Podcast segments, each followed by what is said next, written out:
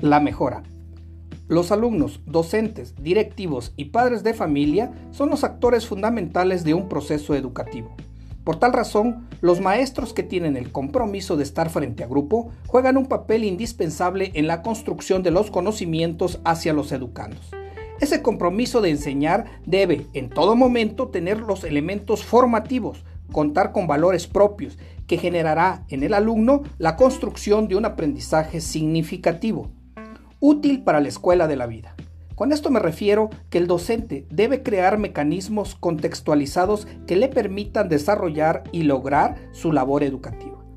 El maestro debe concebirse como una persona proactiva, involucrada y comprometida con su capacitación profesional, con su constante mejora continua, capaz de proponer y construir conocimientos, pero también verdadero actor con vasto pensamiento crítico. Así pues, para estar dentro de los objetivos educativos, debe persistir en todo momento la coordinación entre maestro y alumno, maestro y padre de familia, maestro y directivo, entre otros, como el apoyo de los profesionales educativos comprometidos con la formación del estudiante.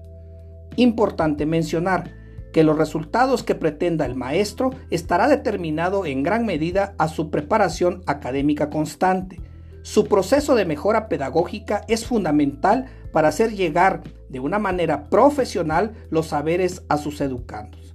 Por lo anterior, considero que se necesita urgentemente un modelo educativo propio, creado en base a nuestra realidad contextual, el cual busque una adecuada planeación educativa que sea incluyente de todos los que formamos parte de este ecosistema educativo.